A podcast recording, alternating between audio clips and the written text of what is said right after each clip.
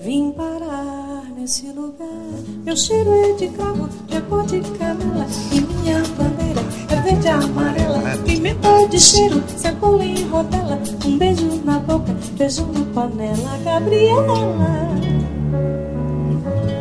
Sempre Gabriela. Bem-vindos, bem-vindos mais um podcast da Rádio Gabriela. Uh, este podcast é um podcast assim solto para celebrar, melhor, lembrar, que não sabemos se é para celebrar ou não, mas lembrar-se de um, de um dos maiores movimento evento de todo sempre, digamos, ou da, da, das últimas décadas, que foi um, que foi uh, o encontro, a cimeira, a contra-cimeira uh, do G8, contra cimeira organizadas pelos movimentos sociais de todo o mundo, contra o G8, o G8 de G8 de Génova em 2001, são 20 anos, hoje esta, este episódio, este podcast vai, vai ser dedicado à memória de, de Carlo Giuliani, um rapaz, um homem, um lutador, um rebelde, que, que exatamente 20 anos atrás, mais ou menos na, nestes momentos que estamos a, a, registrar, que estamos a gravar, perdeu a vida enquanto estava a, manifestar contra, contra os, potentes, contra, por causa de, um, de uma bala de um polícia, de um carabiniere, Mario Palacanica, que o matou a sangue frio. E, e esta é um pouco uma dedica a, esse, a Carlo, que continua a viver nas nossas lutas e que nos inspirou, afinal, para quem veio a seguir, eh, como eu, eh, nos inspirou a continuar a lutar contra, contra as injustiças. Aquilo era um movimento, em 2001, eh, que era um movimento alter, altermundialista, um movimento contra, contra a globalização neoliberal, um movimento que regrupou, juntou milhões de pessoas, milhões de jovens de todo o mundo, milhares, centenas de milhares, mas milhões se contarmos as mobilizações que se sucederam um pouco em todas as metrópoles do mundo, mas milhares e centenas de milhares de jovens de toda a Europa chegaram a Gênova, cidade italiana da Ligúria, eh, e hoje estamos aqui para, para falar com dois jovens eh, de 2001, eh, Luna, do RDA, e, e o Marco, da Sirigaita. Bom dia aos dois. Bom dia, Antônio, bom dia. Bom dia, bom dia. Então, então, então vamos começar, porque queremos ouvir pelas vossas vozes de pessoas que estavam, que estavam eh, aí é, nestes dias, que foram dias, imaginemos, é, muito cargos de emoções, cargos de, de, de, de, significados políticos, cargos de tensões, cargos de amor. E espero. E pronto, vamos, vamos começar. Enquanto estamos a falar, eu tenho aqui o Telegram aberto. E tenho a Time Machine da Indie Media Itália de, de, de, de 2001. É, ou seja, a Indie Media Itália voltou agora a repostar em direto, como se fosse 2001 uh, todos os eventos, todos os posts que aconteciam. Então, enquanto estamos a falar aqui, uh, saem todos os comunicados e, como se fosse e é algo, diria, emocionante, de certa, de certa maneira. E, mas já a partir uh, destes comunicados que que há um mês estou a continuar a receber, mas que nos últimos dois dias são cada 30 segundos, dá um pouco uma ideia de, da potência do movimento e da, da consistência do que eram que eram aqueles dias.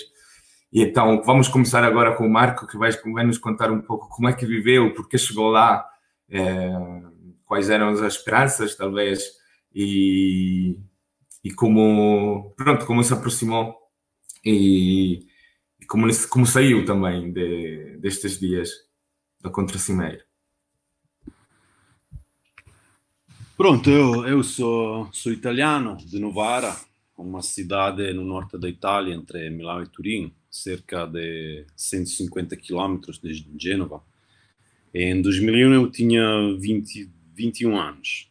Eu era estudante na, na Universidade de Turim, mas principalmente 100% militante do, do, do chamado movimento dos centri sociali, movimento antagonista era parte de um coletivo em Novara, acho desde 1996, ele foi entre os fundadores. Em 1998 tínhamos ocupados ocupado um centro um centro social, uma coletividade lá em Novara. Centro Social Autogestito Cavalcaria, que tem sido a, a coisa principal na, na minha vida até acho 2004, 2005. É, nós não, não, não tínhamos nenhuma afiliação específica, nenhum grupo ou rede desobediente, eh, rede antagonista. Não sei como se diz eh, cani sciolti em português, mas mais ou menos essa é a palavra. Então, eh, também no sentido que não tínhamos uma identidade política forte como grupo. Alguns de nós eram, eram anarquistas, outros eram afiliados ao network antagonista, outros simpatizávamos pelas tute bianche, desobediente, eu pessoalmente sempre estive mais interessado nas, nas e também naquela altura nas coisas novas do que na, na, na, na, velha política que o movimento, que era a herança do movimento dos anos 70. Portanto, estava mais interessado em coisas tipo a Indie Media, a Rede Mayday, em torno do Chain Workers de Milão, coisas desse gênero.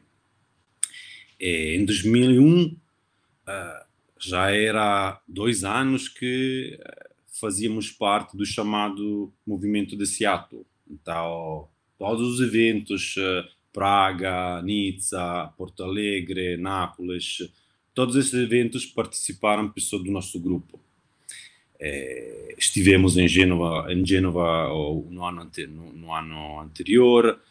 É, é, de qualquer forma, nós já, já estávamos conscientes do que estavam fazendo pelo menos tão conscientes quanto, quanto podes ser consciente uh, aos 20 anos, não é? inclusive a, a repressão policial, a violência, em parte porque era essa era a nossa tradição política com o movimento antagonista, em parte por causa do que aconteceu pouco antes de Gênova Acho que no ano anterior, a Gênova, eu estive envolvido em confrontos com a polícia duas, três vezes, incluindo uma vez em Nápoles, que é, aquela demonstração acabou para mim é, bastante mal. Eu acabei detido em um hospital.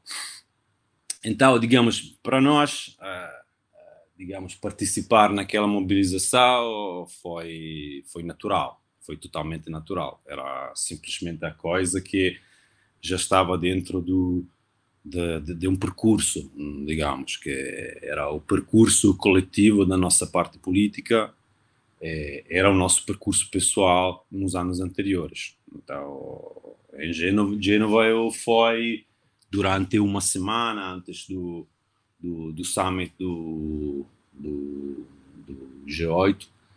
É, Pronto. Depois, eh, depois eh, de 2001, eu continuei envolvido durante alguns anos no, no movimento, eh, até quando, por volta de 2004, 2005, assim que eu saí, por diferentes motivos. O nosso centro social, nossa coletividade em Novara fechou, e isso foi bastante amargo para mim é, a rede Mayday também acabou. Isso foi ainda mais amargo, uma certa maneira, é, para mim. É, então, depois voltei a, a, estar envolvido na, na, política em 2008 com, com, a, com a ONDA, movimento dos estudantes das universidades, mas não como, como António, jovem estudante radical, mas como mas dessa vez como investigador precário, então mais do lado sindical, se quiser. E depois, pronto, depois foi para Lisboa, eh, onde encontrei uma realidade totalmente diferente. Eu era estrangeiro, tive um filho, e a política acabou para mim durante vários anos, até que basicamente tropecei na sirigaita. É, na verdade, é até mais tarde, porque durante muito tempo eu apenas, apenas trabalhei na porta da sirigaita, digamos. Isso é a minha, o, o meu percurso político. Não sei sobre. Não sei se queremos uh, abordar agora a, a participação. Se calhar, não, se calhar podes uh, ver como é que se calhar como mudou uh, o, teu, o, teu, percurso político, em poucas palavras, com Génova, se, se, se existiu ou um pré, um pós-Génova, de alguma maneira, a nível pessoal, a nível também do teu coletivo. Para mim não mudou nada. Para mim não mudou nada, digamos, porque, claro, Génova foi um, momento marcante. Não estou a dizer que não seja uh, assim, mas para mim não mudou nada, porque para mim era natural, foi natural estar em Génova naquela altura, foi natural continuar o que nós estávamos a fazer. Uh, eu acho que se calhar um, é um, um, um erro de perspectiva que às vezes uh, quem fala de Génova tem é que, como tu disseste, é que, digamos, uh, com, com Génova tudo acabou. Não foi nada isso, não foi nada disso. Foi, com, eu acho que, em geral, o, o movimento não acho que não, não, é, não, é, não seria a palavra certa dizer que o movimento ganhou em Gênova, ok? Mas não foi uma derrota, acho eu. A, é, a demonstração disso é que depois é, houve do melhor que eu vi na, na política italiana, depois de Gênova, ok? E para mim nada mudou, porque também porque para mim não, não foi um grande choque. É, ou seja, foi um choque, claro, porque custa-me ainda hoje lembrar coisas que eu vi, eh, experimentei em Gênova, etc. Mas eu não, digamos, já já estava 100% convencido e consciente que uh, coisas desse gênero aconteciam, ok? Eu vi, eu cresci, digamos, no, no, movimento radical italiano, então com uma, com uma, uh, digamos, uh, também com uma certa familiaridade, digamos, com, com a repressão, a violência, a violência política, digamos, uh, a nossa é a da polícia, a da polícia, digamos. As minhas primeiras experiências em, de movimento foram em Turim. Eu me lembro em Turim, digamos, situações que já anteciparam isso grande, grandes episódios de repressão. Eu me lembro uh, antes da antes da TAV, eu me lembro da, da repressão dos quatro de Turim.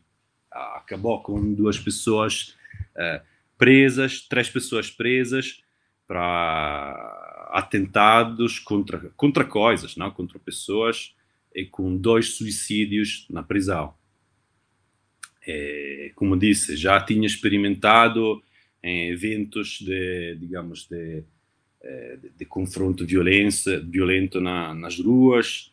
É por isso, claro, Gênova foi absolutamente especial, particular, mas não, não, não mudou nada das minhas ideias, não, digamos, se calhar, eu acho que a surpresa foi para muitas pessoas que não tinham, tinham feito uma experiência do que era, do que era digamos, a, a política da violência antes. Muitas pessoas. Eu, eu, eu, eu vinha da, da, de, uma, de uma minoria de pessoas que sempre tinham tido familiaridade com, com, com esse tipo de coisas. E, apesar de ser jovem, hum, digamos, já tinha incorporado naquela altura. Eh, toda aquela sensibilidade. E, e, se, e se, não tivesse feito isso, digamos, experiências, como disse, no, no ano anterior a Genova, foi uma, um, um, crash course, digamos, na, na violência política. Pelo menos sair daquele ano determinado em não ficar preso mais uma vez. Não, como pois, disse, não foi não foi a fim de tudo, digamos. Eu não, essa, quando, essa... quando eu disse que quando eu disse antes uh, que uh, as coisas acabaram muito mal na Itália, eu acho que não acabaram mal em Gênova, em, uh, nem sequer acabaram mal por causa do que aconteceu em Gênova. Até Gênova foi um, um momento em que digamos, o que era até, até aquele momento uma, uma, uma consciência, um patrimônio de uma uh, minoria, de um grupo minúsculo da sociedade da política italiana, foi muito, muito alargado. Foi muito, muito alargado. Porque até o, os Boy Scouts aprenderam que a polícia, digamos, pode ser violenta. Não, é, olha, essa é uma das razões porque estamos a voltar hoje e que acho que faz sentido voltar a 20 anos atrás. Não é tanto alimentar sentimentos de vitimismo nem, de, nem, nem disso, mas tentar de, de, de perceber a beleza do movimento que era sério transnacional, provavelmente um dos primeiros uh, neste, nestes moldes, com certeza o primeiro que a pôr, e é impressionante se formos a ver também a capacidade de análise, não só dos companheiros mais radicais, mas de toda uma data da sociedade, noutra fase do neoliberalismo, uh, como era 20 anos atrás, a capacidade de saber prever uh, coisas que, que depois efetivamente aconteceram, não é? Uh, a crise de 2008, que já estava a acontecer, claro, tinham já tido crises financeiras, mas, digamos, todas as contradições do capitalismo uh, como conhecemos como conhecemos hoje estavam a ser eram bem presentes lá dentro e nas análises nas práticas destes, destes movimentos. Uma composição social que era incrível e porque ia desde os camponenses franceses e os zapatistas no Chiapas a movimentos mais urbanos e metropolitanos. Agora se calhar o Luna uh, porque nós uh, que estamos muito habituados a falar em Génova talvez não sabemos, não conseguimos dar um contexto, um, um contexto necessário ao, ao público português. Luna talvez nos pode ajudar também através da sua experiência a contextualizar melhor uh, o que, que, que aconteceu, o que, que, como é que ele viveu. Ok, então uh, talvez contrariamente ao, ao, Marco, para mim uh, Génova marcou claramente um antes e um depois na minha vida, ou seja, foi a expressão alemã, um Bildungsroman, não é? Um romance. Um, a minha história de, de Génova é quase um, um, um romance de passagem, uh, vá lá, da juventude à idade adulta, ou da ingenuidade à, à sagacidade, ou, ou, uma coisa assim, não é? Uh, eu tinha 20 anos também, uh, e em Lisboa eu já participava num pequeno movimento ocupa barra anarquista que se organizava a partir de uma, de uma casa ocupada na Praça de Espanha e que era, de certa maneira, não o primeiro, mas o primeiro depois do. Enfim, o primeiro depois do PREC, muitos anos depois do PREC, o primeiro movimento extraparlamentar com alguma consistência, não é? Já, teriam, já tinham existido ocupações, existia um movimento anarquista, mas de facto era, era o primeiro, o primeiro lá, elemento que agregava à volta de si não só pessoas suficientes, mas uma variedade de pessoas suficientes e, um, e um, uma variedade de perspectivas políticas que, que, já se constituíam enquanto movimento, ou seja, já organizava manifestações, já tinha um discurso próprio, já entrava em diálogo com, consigo próprio, não é? E, de certa maneira, ou, ou seja, ouvindo o Marco a descrever, eh, é interessante porque ouvindo o Marco descrever aquilo que para ele era óbvio, demonstra tudo o que para nós era longe de ser óbvio, não é? Por exemplo, quando Marco está a dizer, ah, nós tínhamos um centro social que não estava alinhado nem com estes, nem com os outros, nem com os outros, nem com os outros. E nós aqui, como assim com esses todos, não é? Aqui havia os stalinistas, havia os trotskistas e havia os anarquistas, não é? Agora haver... Ou seja, e repara que isto são nomes ideológicos, nem sequer são nomes de coletivos, não é? Uma pessoa fala de anarquistas em Espanha ou Itália e tem logo 50 variedades e 50 coletivos e 50 diferenças regionais. Aqui não havia nada disso, não é? Uh, não havia nada disso, uh, no entanto, alguns de nós estávamos bastante atentos ao que se andava a passar lá fora, não só porque isto era, pronto, é isso, ano 2001, não só porque em Espanha Uh, tinha havido durante os anos 90 uma espécie de ramificação dos movimentos autónomos dos anos 70 e 80 em Itália e na Alemanha, e portanto tinha firmado várias uh, assembleias de, de, ocupações, havia uma espécie de rede autónoma uh, em Madrid, de certa maneira conjugava essa coisa, uma tendência libertária, mas comunista, comunista, mas libertária, que não se identificava nem com o movimento anarquista, nem propriamente com o movimento do comunismo ortodoxo, se fosse ele stalinista ou, ou trotskista, não é? E, de certa maneira, havia um contacto com isso e através desse contacto com, com esse movimento espanhol uh, e através, enfim, do, do que víamos nas, nas, nas nas televisões e nas notícias, no que nos chegava muito de Londres também, que tínhamos vários amigos a ver em Londres, havia uma consciência bastante grande deste movimento anti-globalização, não é? Teve, teve vários marcos, houve, houve, um, houve uma, uma grande festa de rua, um grande Reclaim the Streets em, em Londres em 18 de junho de 98, 99, pá, aí, não me lembro agora, e depois houve assim, periodicamente surgiam assim uma série de de grandes eventos e nós vimos aquilo e pensávamos, pronto, isto somos nós, isto é o que nos interessa, não é? Sendo que em Portugal, obviamente, não havia nada remotamente parecido com isso, não é? De facto, ou seja, tal como hoje, mas muito mais do que hoje, a esquerda era hegemonicamente institucional. E aquilo que não era a esquerda institucional eram os coletivos satélites de, do PC ou do PSR, que na altura se tinha transformado em bloco de esquerda há pouco tempo.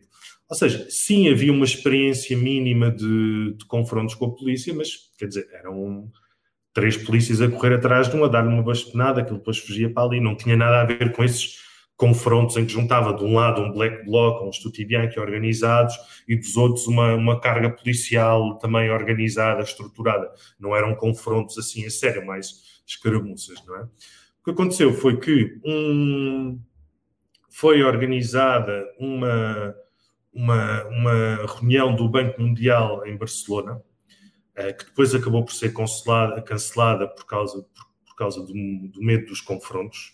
Precisamente já tinha acontecido Seattle, Praga, Gotemburgo, todas essas grandes mobilizações em que a polícia não estava a conseguir lidar com, com a capacidade de interromper os trabalhos.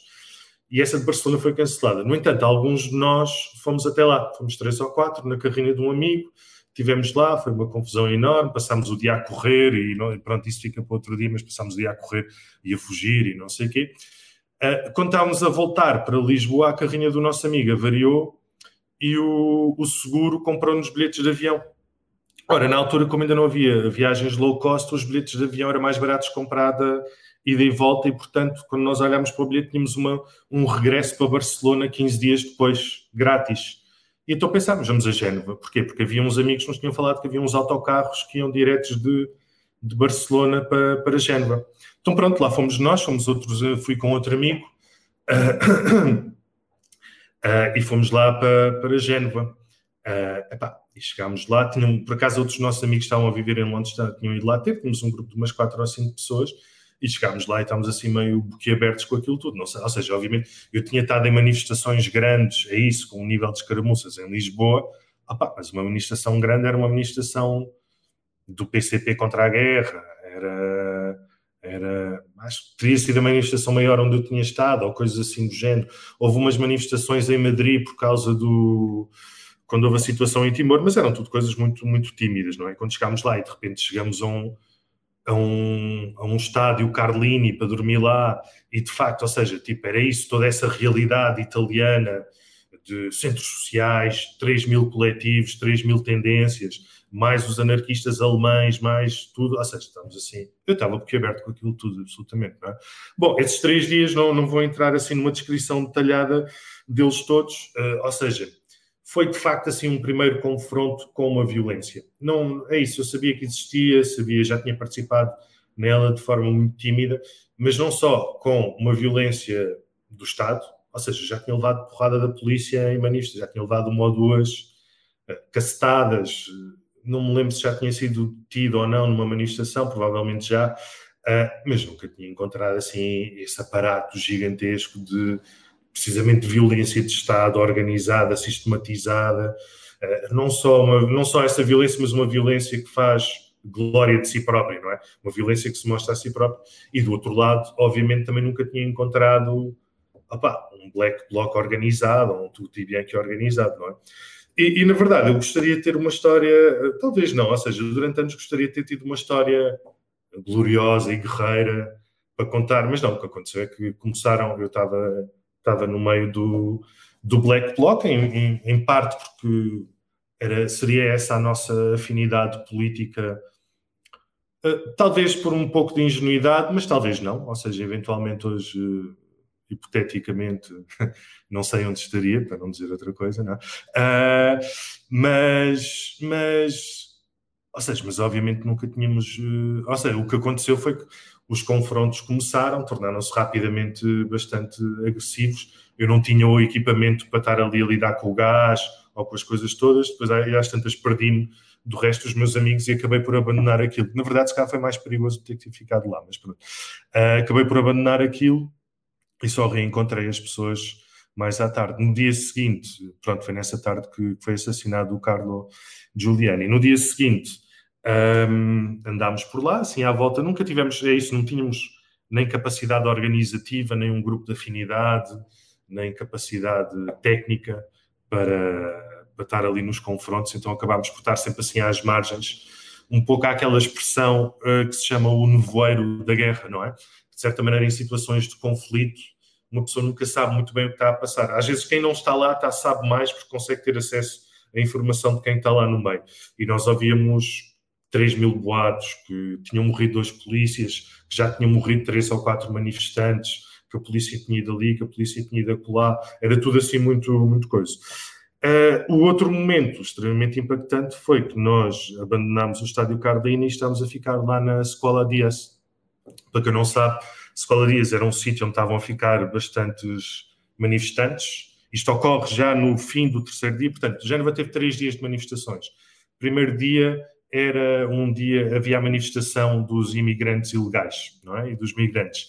Nesse dia não houve confrontos, uh, foi uma manifestação pacífica, precisamente porque iam participar bastantes pessoas que não tinham papéis e a serem detidas poderiam ser deportadas. O que é que aconteceu? Nesse dia estava plano, era previsto que essa manifestação fosse relativamente pequena e apareceu uma maré de gente, não? portanto aí já dava para perceber que aquilo uh, seria, seria uma manifestação multitudinária, não é? No segundo dia haveria uma série de ações, género, portanto, o sítio das reuniões estava blindado, havia uma zona vermelha, que era o centro da cidade, onde não se podia entrar e sair, só poderiam entrar as pessoas que tinham um cartão de residente.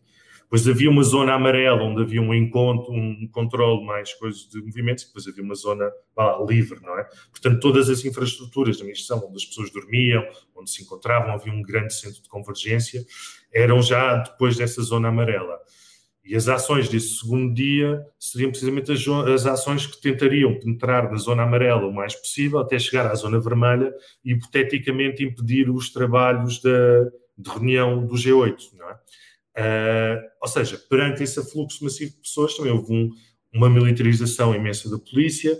O que se diz, ou seja, não, não segui depois durante anos, ou seja, continuam a sair notícias sobre género, não é? Sobre as consequências, o que é que realmente aconteceu o que se diz é que a certo momento estava o Silvio Berlusconi, primeiro-ministro da Itália da altura, e o uh, Fini, não me lembro do primeiro nome dele, que era da Aliança Nacional, partido pós-fascista, que estava em coligação com a Força Itália do Berlusconi no poder e que eram, de certa maneira, eles que acabaram por gerir a atuação da polícia. Eu lembro de uns anos depois estar em Itália e estar a folhear numa, numa livraria uma revista da polícia, uma revista do Sindicato de Polícia, em que tinha um artigo onde afirmava que eles tinham sido manipulados em Génova pelo poder e que, pronto, ou seja, há assim, ainda há assim uma espécie de uh, mistério de Itália à volta do, do, que aconteceu realmente lá, não é? E, portanto, a Escola Dias era uma, uma escola onde estavam a ficar bastantes manifestantes, já, ah, pronto, desculpem só, perdi-me aqui. O segundo dia era essa, essas ações, terceiro dia seria uma manifestação unitária com toda a gente. Terceiro dia, como aconteceram esses confrontos gigantescos durante o dia inteiro, ou seja, foi mesmo uma guerra civil aberta, não é? Uh, no terceiro dia acabou por ocorrer uma manifestação. No fim desse terceiro dia, quando já estava tudo, tudo tinha terminado, havia essa escola Dias, onde estavam a dormir centenas de pessoas. Mesmo em frente havia o Media Center, que é onde estava a Indymed Itália, funcionava como sítio onde os jornalistas podiam ir, aceder à internet, enviar fecheiros. Bom, não sei se na altura já enviavam fecheiros ou não, mas pronto, mas onde havia uma espécie de centro de, de média. E o que aconteceu? A polícia entrou dentro dessa escola, a polícia plantou, plantou, quer dizer, meteu lá uns coquetéis Molotov, disse, ah, encontramos aqui uns coquetéis Molotov e utilizou isso para invadir a escola e espancar brutalmente toda a gente lá estava. Ou seja, não foi isto é preciso que as pessoas tenham, tenham consciência que isto não foi a polícia entrar lá, dar uns empurrões e, e uns calduços e tirar. Não, a, pessoa, a, polícia entrou lá e espancou brutalmente toda a gente. Havia pessoas a saírem para as ambulâncias dentro dos sacos de cama. Quer dizer, o que, é que eram? Pessoas que estavam a dormir e nem sequer tiveram tempo de, de sair do, do saco de cama. Ora, eu, tinha, eu estava lá a ficar e, por acaso, tínhamos saído meia hora antes que eles chegaram para ir comer qualquer coisa.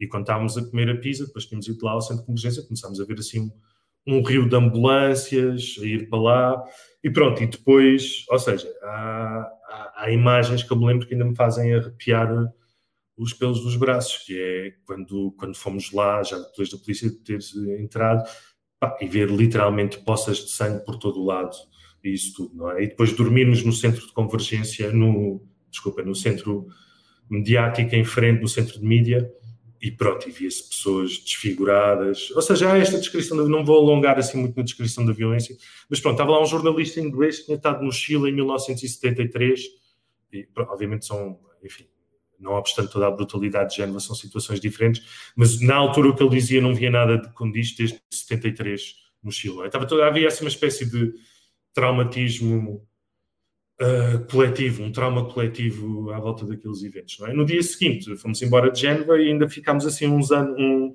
um mês a passear por Itália e era, era possível ver nós, nós pá, tínhamos a pinta de, tínhamos o look que tínhamos anarquistas na altura, eu tinha rastas e não sei o quê, e as pessoas ou nos insultavam naquela, ah, mas o que é que fizeram em Génova, partiram tudo, ou então nos ofereciam, ofereceram-nos comida mil e uma vezes, víamos no, nos mercados, ofereciam-nos fruta, ofereciam-nos vegetais, outros sítios. Às tantas estávamos a andar de comboio sem bilhete e apareceu um polícia a dizer que não podíamos estar lá, mas com ar quase que a pedir desculpa pelo que tinha acontecido.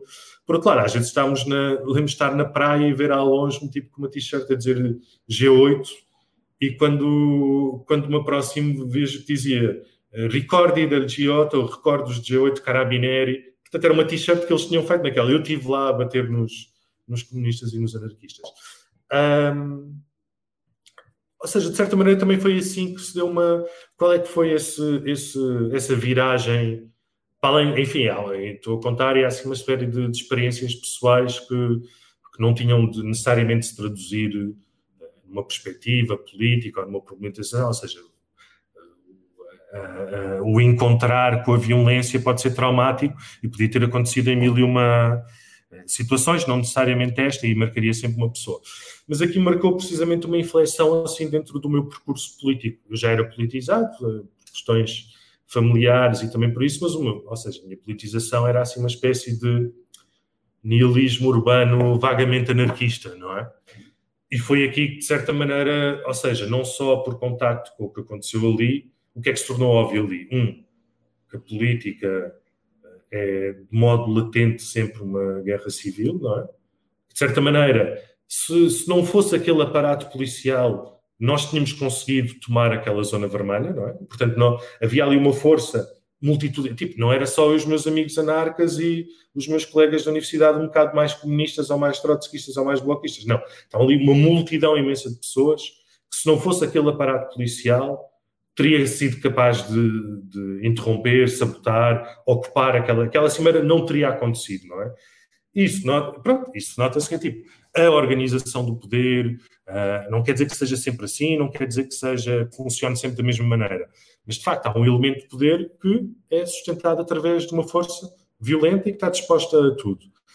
E por outro lado, deixou-me bastante explícito para mim qual é a nossa força como é que ela se pode organizar. Obviamente que ao longo dos anos foi descobrindo os limites desse tipo de organização também, dessas coisas todas, não é? Desse tipo de eventos também. Uh, mas de facto, ou seja, Génova e o facto de Génova ser em Itália introduziu-me uma problemática da organização e do movimento que escapava àquilo que era a minha experiência em Portugal enquanto jovem de 20 anos, mas que se eu tivesse 40 não seria muito diferente. Ou seja, uma hipótese de organização que não é baseado no uh, eu defender a sigla da minha organização. Não é? Uma hipótese de organização é que é tipo uma espécie de, uh, vá lá, rede de centros sociais, rede de meios de comunicação, que não precisa ter uma única sigla e, que, e cujo principal objetivo são os objetivos políticos do movimento e não os objetivos políticos de defender a minha sigla contra as outras siglas, não é? Um, opa, e precisamente aí é que eu comecei um, um caminho político uh, mais militante. Foi a partir daí que eu comecei a traduzir livros, a editar livros e textos, a procurar, isso nunca correu muito bem, mas a procurar fundar agências, não agências, mas instrumentos de comunicação, jornais. Foi aí também que começou a surgir os primeiros tentativas de pensar a possibilidade de fazer um centro social em Lisboa que não fosse apenas, vá lá, o quartel-general de determinada ideologia política. É daí, é, é dessa experiência que surge, primeiro, uma casa ocupada, depois chamada Passadiço, é a partir daí que surgem um projeto onde tive editado, envolvido durante muitos anos, chamava Edições Antipáticas, é a partir daí que surge depois, não, obviamente não exclusivamente a partir daí que surge o RDA e outras coisas. E bom, hum, pá, teria assim algo mais para, para dizer assim a nível teórico, mas guardo para, para uma segunda intervenção. Bem, obrigado, Luna. Acho que ajudaste-nos bastante em contextualizar diferentemente. Assim, vou deixar a palavra ao Marco já para responder. É, é, tocaste pontos essenciais, porque efetivamente tivemos a. Descreveste como foi organizada, digamos, a organização política dos três dias, é, o impacto, porque nós estávamos aqui a falar do trauma, ou do, do antes e depois, mas a violência policial foi, uma, foi algo efetivamente é, forte, decidido, estabelecido, se calhar não vinha só uh, do governo italiano, mas, mas de, de, de, poderes mais, mais fortes, porque lá estava o G8 e, e, e ou seja, era efetivamente, tratava-se de um movimento transnacional muito desunido, se calhar, que é à volta de uma, de uma frase, um outro, outro mundo é possível, e inspirados, inspirados e, digamos, num, que partilhavam efetivamente uma coisa, um contra muito forte, que é um contra a globalização, como se estava a, a desenvolver e, a, e, como estava a ser, a ser levada para, frente, e que eh, efetivamente, mas, que, mas também uma, uma composição heterogênea, radical em todas as suas formas e conflitual também na, nas, nas próprias práticas e acho que foi um dos últimos, uh, dos últimos momentos destes. Depois, se calhar, volto, volto em cima, volto, voltamos a falar disso e, digamos, da, uh, além da, da, do aspecto da parte biográfica, também da, da, posição histórica. Agora deixo a palavra ao Marco, que, que tem coisas para acrescentar. Sim, é, mais para acabar a, a, parte geográfica, ligando ao que o Luna disse, porque, porque quase não falei de, de Genoa até, até agora. Também eu fui no, no estádio Carlini, é, tam, também eu como eu acho toda toda gente viram coisas que que, que, que, que, que não aconteceram depois, que, que não tinham acontecido antes. Então, Genova, nesse sentido, foi uma, foi uma coisa, um evento excepcional. Uh, e, pronto, a única diferença quase com o percurso de Luna é que, uh, digamos, o, na, na, tarde do, do sábado, nós fomos embora, uh, tomamos o primeiro comboio para voltar em Novara. Eu até fui preso em Novara a mesma noite, porque de volta em Novara cobrimos de grafite todo o centro da cidade. É, eu fui preso para fazer um para, ter, para tentar fazer um grafite sobre o, o prédio da, da, da prefeitura de Novara. Eu estava a escrever status de, de polícia, só conseguia escrever status de P.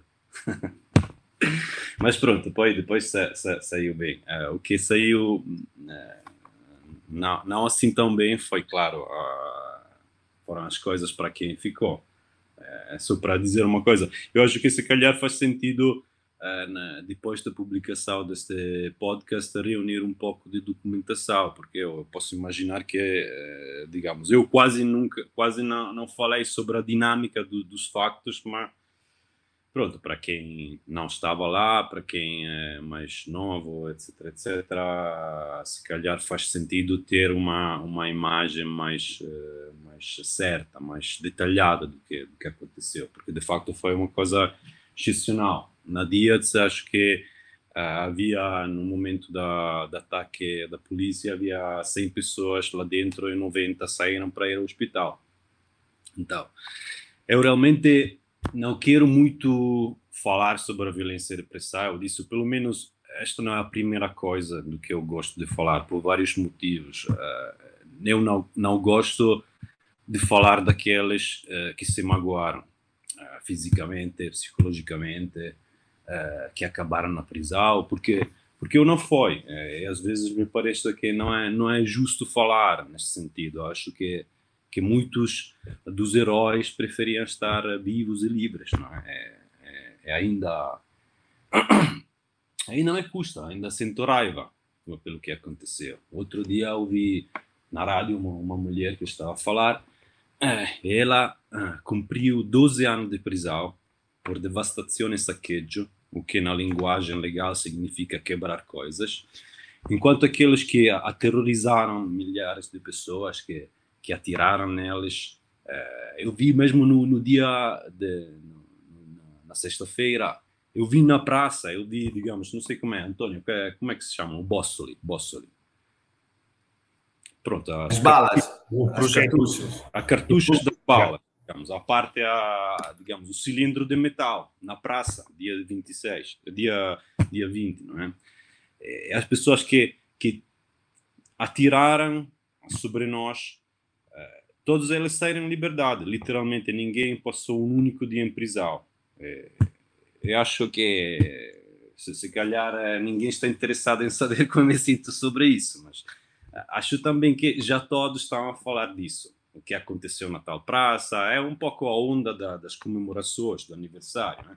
O que aconteceu na, naquela rua, quem começou a fazer quê. É, mas acho que, se calhar, saindo do do biográfico é, para ir a, diciamo, ao político, eh, eu acho que existem razões mais importantes, menos, menos pessoais, para não falar simplesmente sobre a violência e repressão, porque Gênova foi muito mais do que aquelas 48 ou 72 horas. Foram os anos anteriores a Gênova, a experiência do Social Forum, que para mim foi o ponto político mais alto que alcançado na Itália, pelo menos que eu vi, com, com, com a Mayday de Milão. E houve muito depois de Gênova, o movimento contra a guerra, pronto. Mas, se calhar, eu posso dizer duas coisas que eu considero as mais importantes sobre Gênova. Em primeiro lugar, uh, talvez, talvez seja banal dizer isso, mas uh, tínhamos razão nas nossas críticas à globalização, às questões ambientais, ao trabalho precário. Em todas essas questões eh, estávamos certos sobre os problemas, eh, sobre, sobre o enquadramento dos problemas e a necessidade de soluções radicais. Eu acho que o que aconteceu nos últimos 20 anos uh, demonstrou isso, apesar de que as soluções radicais hoje em dia sejam muitas vezes a da direita e não a da esquerda. Né? É por isso que che agora posso citar un Nanni Moretti e dire vent'anni fa gridavo in piazza cose buone e giuste, ora sono uno splendido quarantenne. Eh, in secondo lugar, Genova e o Social Forum foram um movimento de massa. Não porque éramos muitos, mas porque todos participaram nele, nesse movimento, como é já Luna e Antônio disseram. Não é? Eh, a minha perspectiva, se calhar, sobre o, o, o, a ferramenta Social Forum é principalmente local, então estou a falar da minha cidade, que é uma pequena cidade. É, mas Novara, por exemplo, foi, foi, foi incrível. Realmente criou ligações diferentes entre pessoas que nunca teria, eh, teriam encontrado, conhecidas na, de outra forma. Não era um movimento do, eu sou um aficionado, sempre foi centro-socialista, mas pronto, não era o movimento do centro, de, dos centros sociais dos anos 90, não eram os radicais, não eram os jovens antagonistas, etc, etc. Pare, parecia mesmo para fazer a outra referência pop àquela música de Giovanotti, não? De, de Che Guevara até Madre Teresa, não? É, é, é, esse processo é a coisa que acho que foi importante, não não não seguir uma lógica de uh, de, de, modera, de moderação, a lógica uh, da política parlamentar, da, do mínimo comum denominador ou coisa desse gênero. Todos estavam lá dentro, dentro do movimento, e todos, na, da, em maneiras diferentes, contribuíam no radicalismo do movimento. Então, essas são as coisas que, que eu acho mais importantes daquela, daquela, daquela altura, que marcaram realmente, acho eu, aquelas cinco, seis, sete anos que, que eu vivi na, na Itália, digamos, antes e depois de Gênova.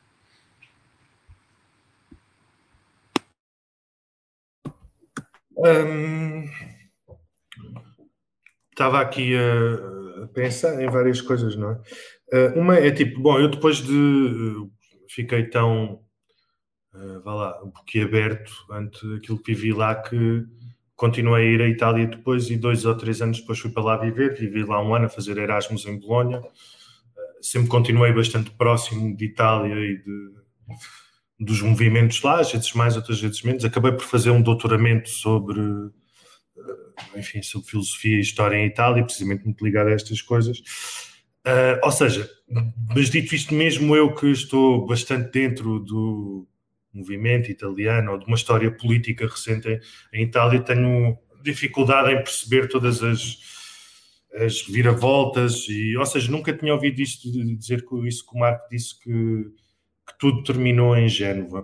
Uh, porquê? Porque eu fui para viver para a Itália em 2003, aquilo estavam a acontecer mil coisas, precisamente estive num, eu acho que estive no Mayday de Milão, há de ter sido 2003 ou 2004, e também fiquei outra vez boquiaberto com, com aquilo tudo, não é? E tem mais uma série de coisas, não é? Acho que o que, o que acaba em 2001 será precisamente esse, uh, o epílogo dos anos 70 não é? Temos aqueles, o maio de 68 italiano que dura 10 anos e depois do, do, tens esses 20 anos entre 1980 e 2001, onde há um bocado esse refluxo do, dos, uh, dos centros, se passa do movimento para os centros sociais em Roma, em Milão, nesses sítios todos, e o que talvez o que morra ali seja, precisamente essa geração, não é? Mas pronto, mas há várias coisas, eu acho que de certa maneira, eh, pronto, é uma proposta algo ousada, mas de certa maneira, o que, o que Génova faz é que há uma espécie de itali italianização do mundo, não é? Itália deixa de ser eh, uma realidade histórica para ser um paradigma político. Porquê? Porque, de certa maneira, na minha cabeça, não nos esqueçamos que é tipo o que é que acontece. Ainda estávamos todos a pensar em Génova quando acontece o 11 de setembro, não é? Uh, ainda estávamos todos a pensar, bem, o que é que acabou de acontecer aqui há um mês e pouco, quando acontece o 11 de setembro. E não obstante, uma vez disse isso a um amigo meu americano que na minha cabeça os dois eventos estavam ligados e eu não conseguia perceber muito bem porque de facto não há uma ligação causal imediata. Mas o que acontece ali é uma espécie de, vá lá, inauguração de uma espécie de guerra civil global, não é? Ou seja, o que, o, o que acontece em 2001 é uma espécie de começar a fragmentar de uma ordem política do pós-guerra tanto a nível político, com o surgimento de uma série de antagonismos que já não eram totalmente reconduzíveis às formas clássicas de, de, classe, não é? Já não eram os trabalhadores contra os patrões.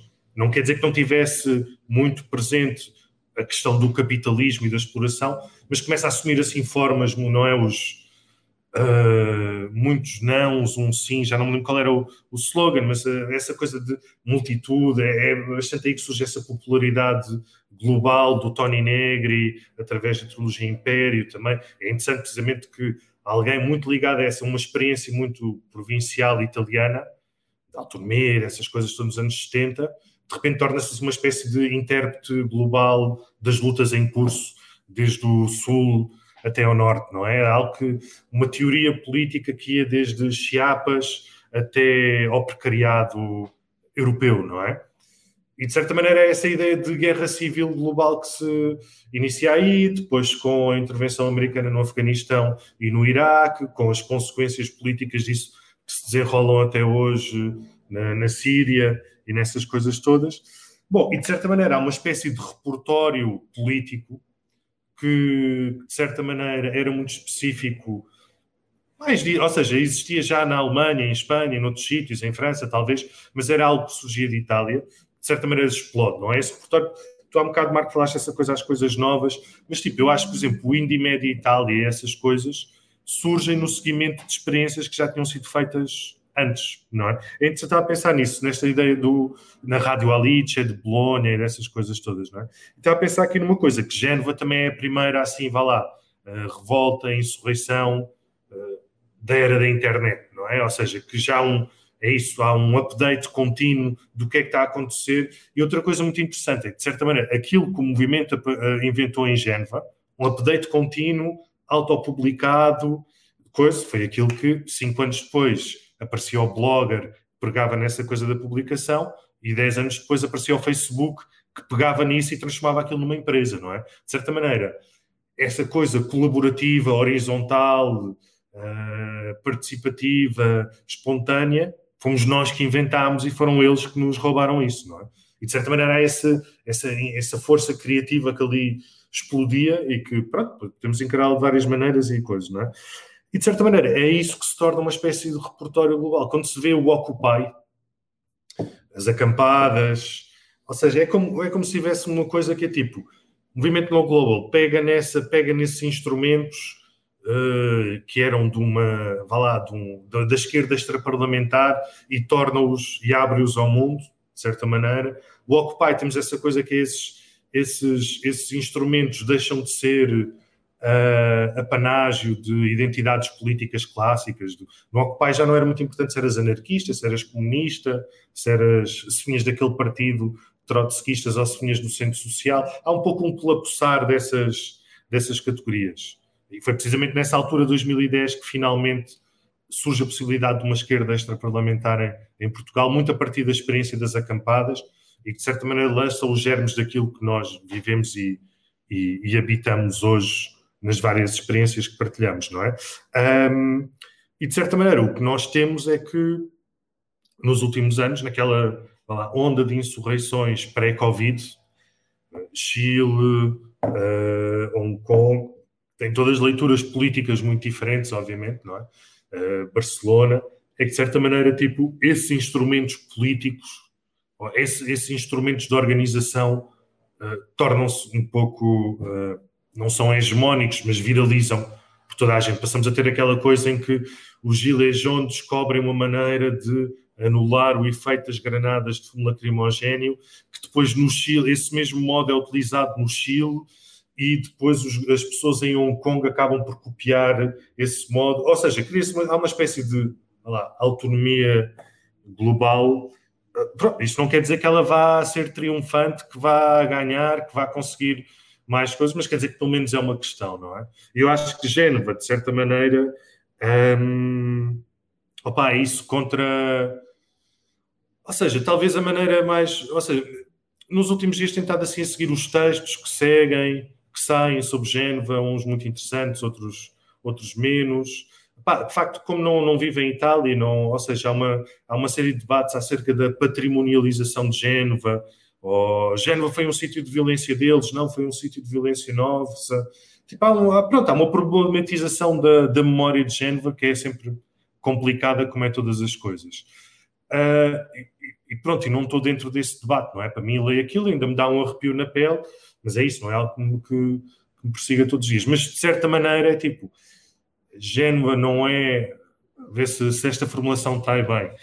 Génova não é um evento no passado, mas foi um evento que inaugurou o presente, de certa maneira, ou que abriu as portas do presente, ou que de certa maneira ajuda a explicar o presente. Ali um evento microscópico que ajuda a, a explicar o presente, com todas as diferenças e com todas as, as coisas que, que aconteceram. Só um último detalhe, se ainda tiver dois minutos para dizer uma coisa, que é, um, precisamente a mim, pessoalmente, Génova introduziu-me essa questão de, lá, dos movimentos políticos metropolitanos, não é? Algo que falávamos no outro dia, noutro contexto, que é esta coisa de centros sociais, lutas eh, relativamente à habitação, aos transportes, precariado, ou seja, precisamente lutas que se organizam ou giram em torno ao, ao, ao, ao facto da cidade se ter tomado, tornado um instrumento de reprodução do capitalismo e não apenas o sítio onde vivemos, não é?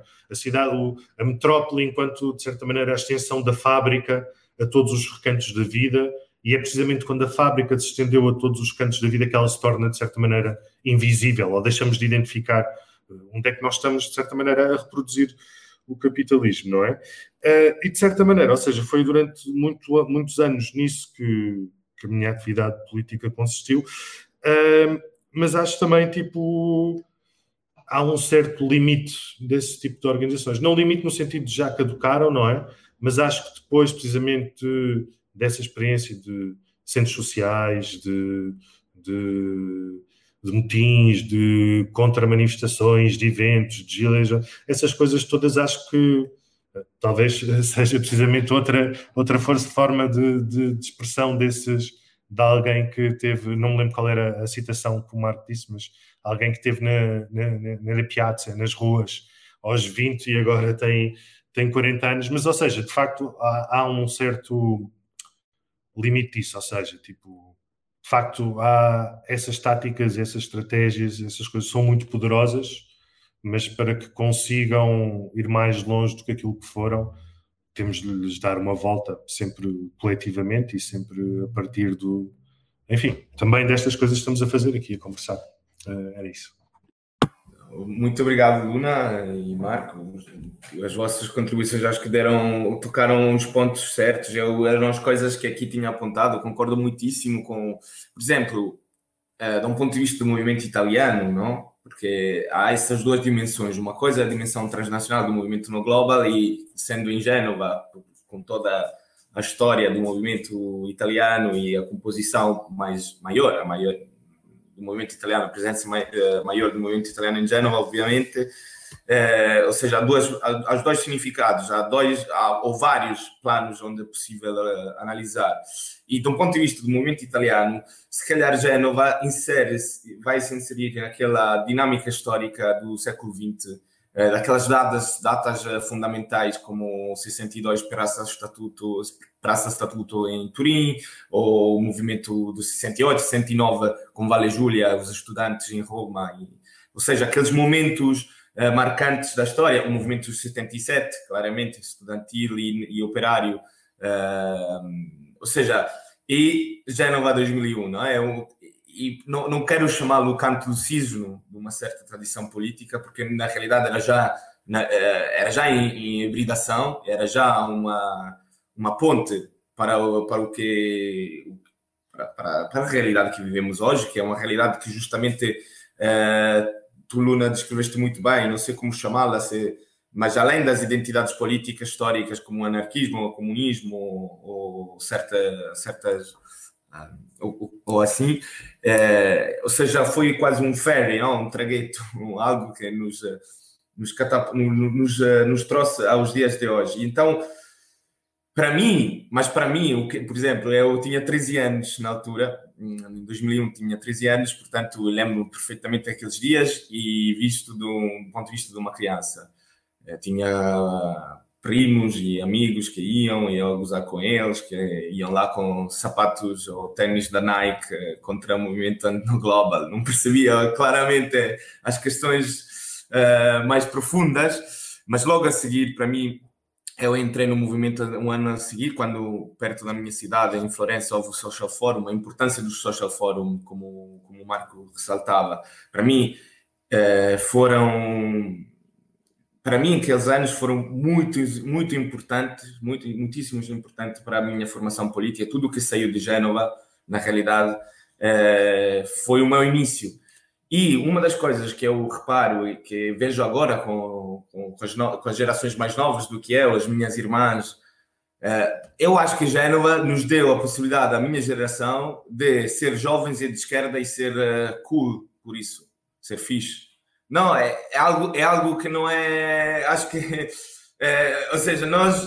Era, foi fácil para o adolescente que era depois de Génova ser, ser de, de, esquerda. Éramos todos de esquerda, de repente. Ou seja, isto porquê? Porque as questões levantadas pelos movimentos eram reais e eram de massa e alcançavam as províncias da, da Europa, mas não só, além disso. E eu era uma cidade de província onde nos anos 80 e 90 não era de moda ser de esquerda, mas no início dos anos uh, eh, 2000 era de moda ser de esquerda, tínhamos todos rasta, tínhamos todos. E era, era exatamente isso. E, e, e, e a facilidade onde. Uh, onde uma evolução política, num certo sentido, uh, pode, pode acontecer, digamos, já é um contexto mais fácil para, para depois entrar em, em ativismo, em militâncias e, e, e, continuar a política um, de uma certa maneira. Portanto, este é o, é o elemento biográfico que queria, que queria hum, pôr aqui na mesa. Um, nós, eu acho que é, é, é, muito interessante reparar também como uh, tivemos, e acho que houve um, um, um, dos problemas para mim, para a nossa geração, que uh, pós-Génova foi que na realidade era uma foi sempre uma constante tentativa de voltar a construir Génova, ou Génova ou o movimento no Globo. Esse misunderstanding, foi esse o erro que fez, que começou, entre outros, que começou a, a, a mostrar como Génova é o fim de tudo, como ah, já não dá para fazer uma coisa como aquela. É, simplesmente, e acho que esse foi, foi um vício de fundo que acompanhou, pelo menos até 2008, ou seja, até o movimento da Onda Anômala, o movimento estudantil em Itália muito forte, que foi derrotado completamente, mas que foi um movimento de massa, onde centenas de milhares de estudantes em todo o país se demonstraram por um ano inteiro, basicamente ocupando as faculdades e, e não só, e ocupando, mas replicando, levando para frente as práticas de Gênova, e que culminou em um grande dia de 14 de dezembro de 2010, onde, onde de fato conseguimos pôr em campo, em praça, uma conflitualidade que não se via no nosso país, em Itália, desde Gênova 2001. Eu lembro-me nós, na Assembleia, a seguir com todas as polémicas dos violentos, não violentos, bons e maus, nas manifestações, etc. A minha geração, que não estava em Gênova, a reivindicar que tínhamos libertados dos fantasmas de Gênova.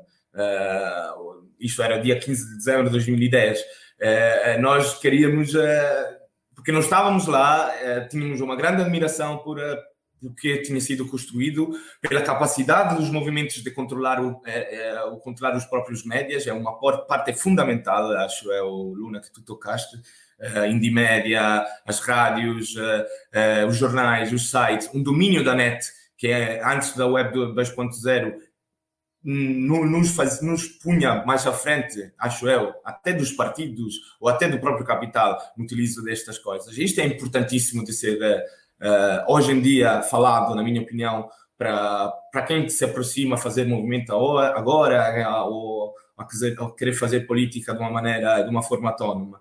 É, é também uma das razões porque nasce esta rádio, Rádio Gabriela, de certa maneira, no seu pequeno e na sua vontade de uh, reapropriar-se também desta, destas coisas, que foi completamente cooptado, como muitas coisas que o capitalismo faz, se calhar não consegue cooptar é, é o bloqueio da produção, mas foram cooptadas pelo capitalismo da maneira mais, uh, mais, uh, mais evidente, como as redes sociais, Facebook é o caso mais eclatante. Então, então pronto, isso para dizer que para nós, Génova foi fundamental. Para a minha geração, que não estava lá, eh, foi fundamental. Quem lutou lá eh, como sindicalista, como católico eh, da teologia da libertação, como camponês, como centro socialista, como professor, como pai, como mãe, como havia havia de tudo naquela, né? Ou seja, para nós foi fundamental para levar à frente este tipo de coisas. Mas também é interessante, hum, se calhar, reparar que a seguir, 10 anos depois, não? tivemos um, um, um segundo, um movimento transnacional um pouco diferente, muito diferente, mas que, como tu dizias, uh, de fato trazia consigo as práticas que tinham sido experimentadas primeiros em Itália ou nos, nas várias contracimeras do movimento no global e que foram o, o global o global uprising da Occupy ou dos indignados e obviamente em outras geografias as chamadas primaveras árabes árabes etc agora estamos a 10 anos depois né acho que agora entramos na outra fase e, e entramos nos anos 20 estamos depois de uma crise estamos num contexto de financiarização da, da economia, mas das vidas uh, cada vez mais, uh, mais aprofundado, que era um dos pontos fundamentais que pela primeira vez uh, os movimentos apontavam como inimigo principal, mesmo naquela altura, 20 anos atrás. E agora, quais são as perspectivas? Ou seja, como é que se poderiam dar, ou há possibilidade de dar-se uh, movimentos globais uh, como esses, ou é ainda uh, perpetrar, continuar no erro da minha adolescência de querer voltar a replicar Génova, ou, ou 77, ou, ou 69, ou, ou isto. É uma ilusão na, na, nos nossos tempos, ou é algo extremamente necessário? Óbvio que eu acho que é algo estritamente necessário, mas eh, é uma das da, dos interrogativos que mais me, me, não sei se é disto que querem falar, mas pronto, acho que podemos ir concluindo agora com as últimas intervenções e pronto. Sim. Ah, pronto, eu acho que concordo basicamente com tudo o que foi, foi dito, nomeadamente com a ideia que Gênova foi um momento de, de inovação, como a Luna disse bem, sobre as questões da, da net, da comunicação. Uh, para mim, sempre indispensável a referência à, à, à Mayday, é, que era uma coisa que acontecia naqueles anos, é, é a questões do trabalho, porque é, em todas essas coisas é verdade, fomos inovadoras. Naquela altura, o problema do trabalho precário era, digamos, era enquadrado pela, pelos mídias, pela comunicação social, como um problema dos jovens que ainda não têm um trabalho verdadeiro, um trabalho a sério, não é? Então, é, é, é, nós já estávamos a, a pensar numa, numa maneira totalmente diferente de organizar o trabalho por parte, digamos, do, do, do capital, das empresas, mas também em termos de reivindicações, não é? Basic income, flexicurity, toda, toda essa género de coisas. Eu acho que a coisa que sempre, é, digamos, uma, mais um, uma, uma, uma coisa que uma coisa que sempre me perturbou é que eu estou 100% convencido que, é, que é, é, é, verdade é o que o Luna disse, que é, de uma certa forma Gênova foi uma representou uma, um, uma, um ponto de passagem no sentido de uma italianização dos movimentos, não é? A única coisa que eu nunca consigo explicar, ou, ou, ou, se, ou só tenho explicações parciais, é que provavelmente os italianos foram os piores estudantes do movimento italiano em Gênova. Porque Uh, uh, pronto, acertamos que eu, eu, eu Luna fomos no, no estádio Carlini juntos, né? sem conhecermos. Mas outra pessoa que, que lá foi foi o Pablo Iglesias, ok? Outra pessoa que uh, que, que teria gostado lá estar era o Tsipras, que foi que foi que foi respingido, né? Pode ser respingido na, na, em Bari com, com os companheiros gregos. Então, uh, infelizmente o Luna não chegou a ser ministro aqui em Portugal, mas houve pessoas que, como o Luna, estudaram o movimento italiano. O, o Pablo Iglesias fez a, a, tese dele, não sei se era o doutoramento, a, a licenciatura, o mestrado que era, mas pronto, fez uma tese sobre, acho eu, sobre o operaísmo italiano também, ou tutte bianche, coisas, digamos, um, um, raciocínio estruturado sobre o que é que estava a acontecer na Itália naquele momento, ok? Como a tradição do operaísmo se ligava ao que estava a acontecer em Gênova. E na Itália, eu acho que esta, essa lição foi totalmente não aproveitada, digamos. Ou seja, como eu disse, o movimento de Gênova, que, que vinha do antes de Gênova, que continuou depois, continua a ser. Mas eu acho que não conseguimos fazer a partir uh, a partir do melhor que demonstramos em Gênova, é, naqueles anos, não conseguimos utilizar isso como uma, uma base forte para criar algo de novo, ok? É, eu acho que muitas das coisas que que que que vêm daquela experiência, a comunicação, a ideia do social forum, a, ou seja, a ideia não, não foram aproveitadas. Aquele era o momento para mim, era o momento para começar a fazer coisas num plano diferente. Na mesma maneira, num plano diferente, ou uma maneira diferente no, no mesmo plano, digamos. Ou seja, aquele era o momento da, para mim de tentar experimentar coisas tipo lista cívica, tipo sindicatos, sindicatos precários. Era uma coisa de. Uh, acho que institucionalização não é a palavra certa para descrever o que estou a, a dizer. Mas. Uh, digamos, não tentamos fazer isso. E depois, pronto, é, é, é de, basicamente eu acho que este é o problema dos movimentos, não é? Que os movimentos vêm em ondas, é? em ciclos, ok? E em cada ciclo, a coisa, sempre a coisa mais importante é saber que o ciclo vai terminar e perceber o que é que nos podemos ganhar em termos uh, de coisas que ficam. Como é que podemos criar desfrutando aquela onda, é, podemos criar coisas que ficam. É, eu acho que é, é verdade que aquele movimento deixou imensos, imensas, imensas coisas, muitas coisas tentadas, imensas sugestões, uh, coisa, coisas excepcionais que conseguimos fazer, mas que não conseguimos realmente aproveitar. É, acho que a prova disso é que em outros países conseguiram fazer é, melhor partindo das ba de bases que se calhar é, que se calhar é nas mesmas ou, ou pensando, elaborando coisas a partir da, da, da, experiência da Itália. Então, essa é sempre uma coisa que, que, que, que me perturbou bastante. O que é que podemos fazer agora? Eu acho que, digamos, uh, as coisas uh, que saíram da, da experiência de Genoa faz, digamos, faz sentido em todas as épocas, em, em todo o mundo, digamos.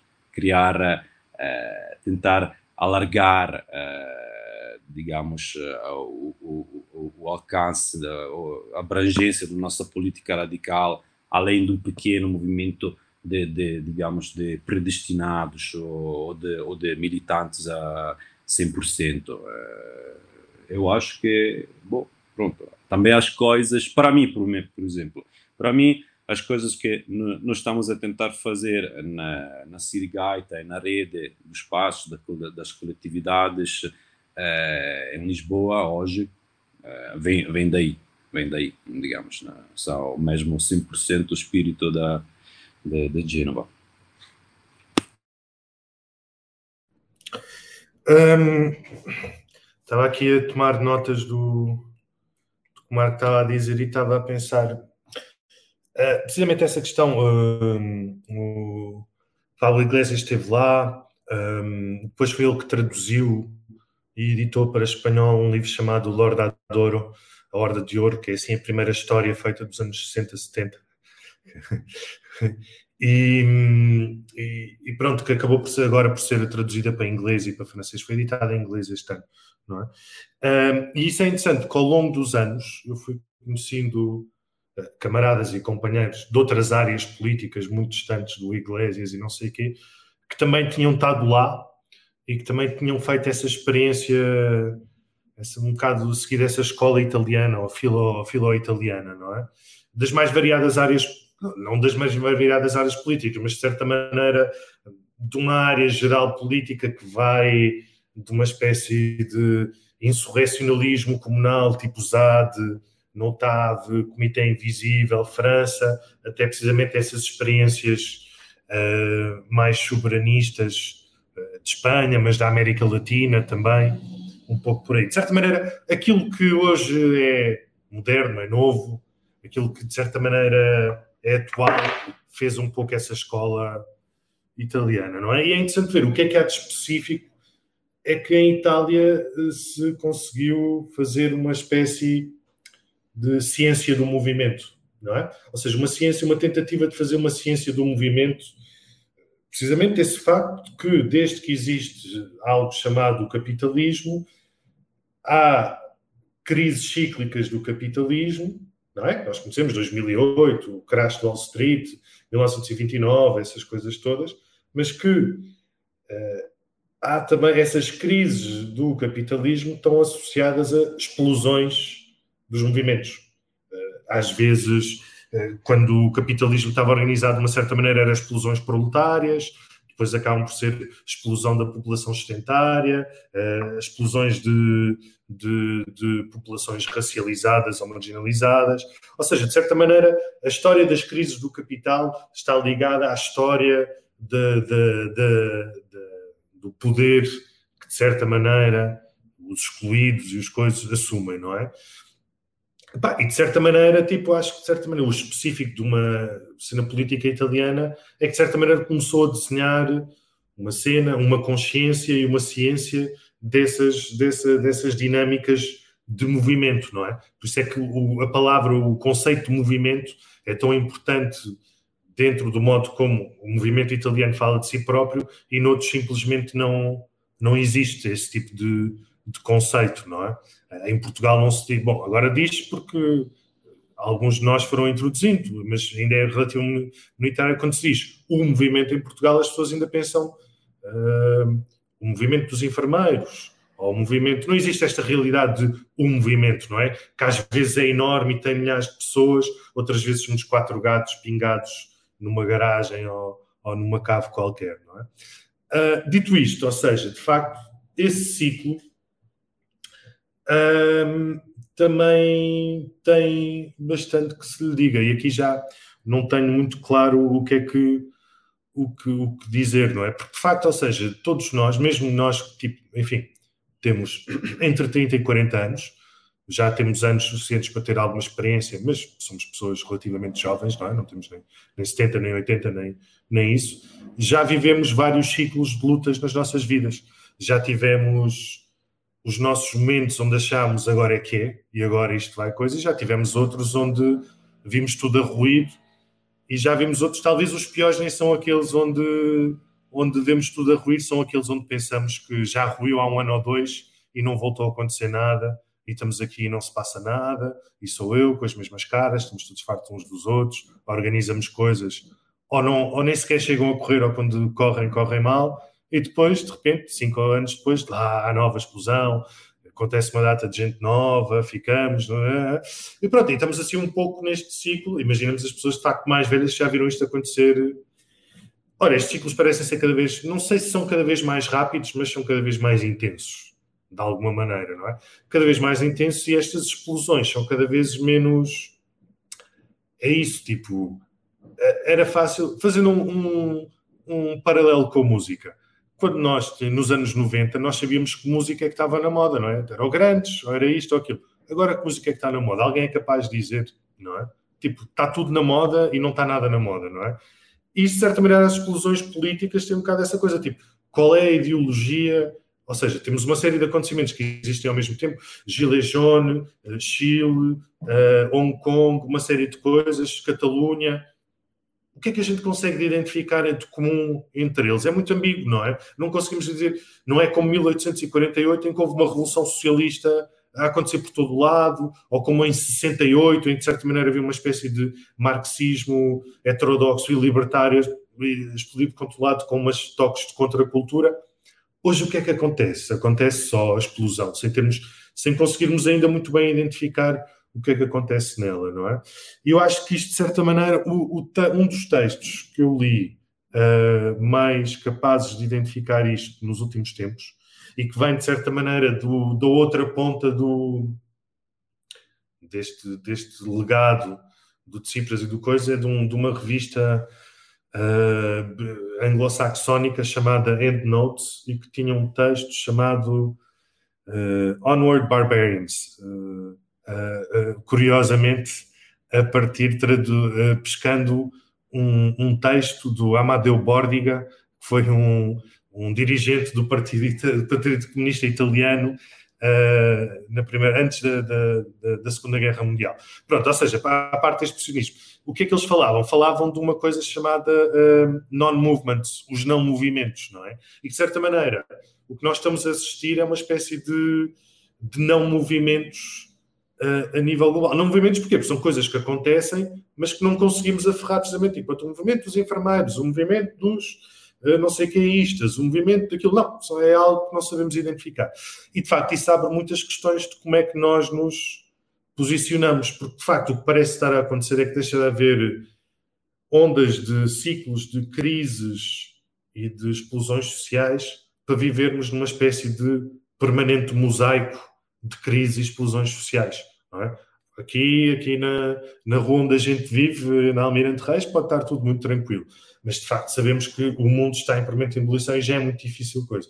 Portanto, ou seja, eu acho que, eventualmente, esta questão do o que ganha, o que fica, o que se cristaliza de cada movimento, se calhar tem de ganhar alguma autonomia em relação às ondas do movimento, não é? Ou seja, portanto, isso, o que é que isso quer dizer? É que eventualmente temos que começar a organizar-nos, uh, tendo em vista isso, uma ideia de secessão, de autonomia, que pode encontrar expressões institucionais. A minha questão não é que tem de ser tudo fora do... Não, pode, até pode encontrar, mas se calhar contar menos com, com essas ondas na praia do, dos movimentos e mais com uma longa duração. Agora, isto pode soar bem em em palavras ditas assim, como é que isso se processa e como é que se lida com os limites disso e com a impotência disso também é, é complicado, mas pronto, cá estaremos daqui a, a, a, a X tempo para comemorar e para falar dos eventos que entretanto passaram. Boa, Luna, gosto muito mesmo. Obrigado pelas vossas contribuições, Marco e Luna. Acho que estamos a chegar no fim uh, do, do nosso podcast. É, enquanto é mesmo agora, digo, já, neste momento, a Time Machine da Indie Media Itália está a anunciar, vou ler,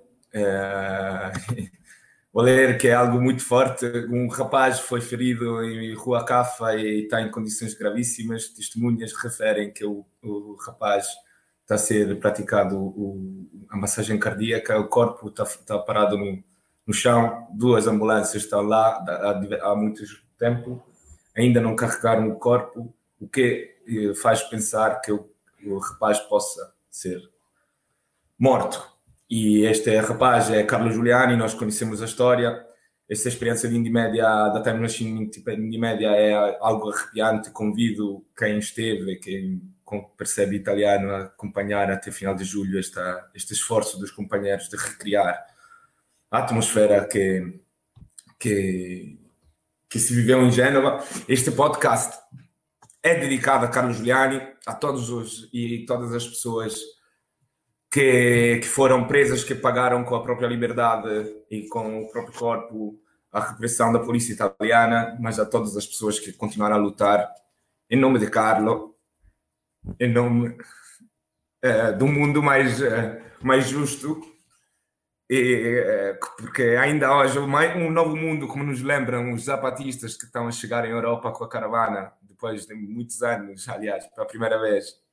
Um outro mundo é possível, um mundo onde cabem muitos mundos, é um mundo. E, e, e pronto. Obrigado por termos ouvido, obrigado Marco, obrigado Luna. É, e, e espero voltaremos a falar de, dos novos movimentos em breve destes movimentos dos anos 20. Setembro. Setembro. Em setembro já. Bora. Vá. Adeus, tchau a todos e todas. Obrigado. Vim parar nesse lugar. Meu cheiro é de cravo, de cor de canela. E minha bandeira é verde e amarela. Pimenta de cheiro, cebola e rodela. Um beijo na boca, beijo na panela. Gabriela sempre Gabriela.